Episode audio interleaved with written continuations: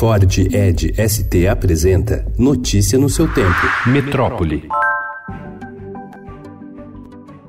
O governo Jair Bolsonaro, ao mesmo tempo em que acusa a Noruega de matar baleias e a Alemanha de acabar com suas florestas, continua a usar o dinheiro doado pelos dois países para combater os incêndios que se alastram pela Amazônia. E o fogo tem se alastrado além dessa região. De 1 de janeiro até anteontem, houve 74.155 focos de incêndio em todo o país, 84% a mais do que o mesmo período do ano passado e o maior desde 2013, conforme o Instituto Nacional de Pesquisas Espaciais. O contrato com o Fundo Amazônia, bancado por Alemanha e Noruega, foi firmado em junho de 2014 pelo IBAMA, ligado ao Ministério do Meio Ambiente. O Estadão apurou que o acordo, válido até agosto de 2020, segue ativo e está financiando ações federais de apoio ao combate aos incêndios.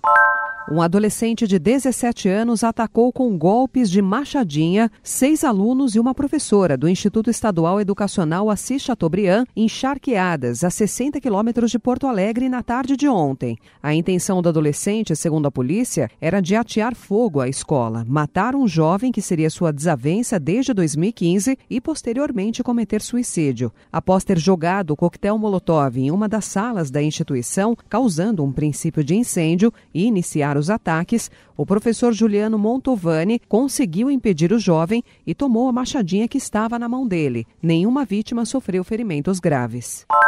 Um impasse jurídico evitou que o governo de Jair Bolsonaro levasse adiante o plano de colocar o contra-almirante Antônio Barra Torres na presidência da Agência Nacional de Vigilância Sanitária, no lugar do ex-deputado federal William Dib. A dúvida é se o atual presidente da autarquia pode contestar a troca na justiça e criar um embrólio, caso consiga, por exemplo, uma liminar que o mantenha no cargo. A ideia de interferir no comando da agência ganhou força após junho, quando Dib, sem aval do governo, apresentou proposta de regulação do plantio de cannabis para a produção de medicamentos e pesquisa. A principal aposta do governo para enterrar a proposta era a troca de presidente. O novo chefe poderia assumir a relatoria e dar novo ritmo ao processo. Notícia no seu tempo. É um oferecimento de Ford Edge ST, o SUV que coloca performance na sua rotina até na hora de você se informar.